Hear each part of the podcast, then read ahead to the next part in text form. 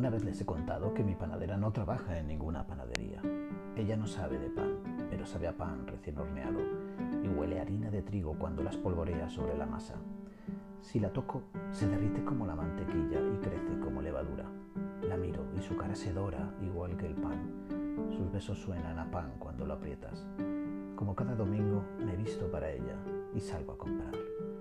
Enfilo la calle León y Castillo, saludo a un siempre hierático Domingo Rivero y entro en la tienda.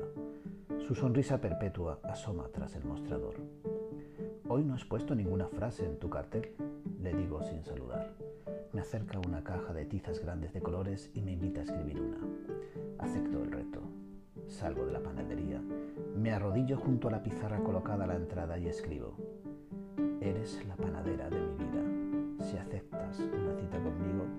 cada día escribiré en tu cuerpo mil frases de amor como esta.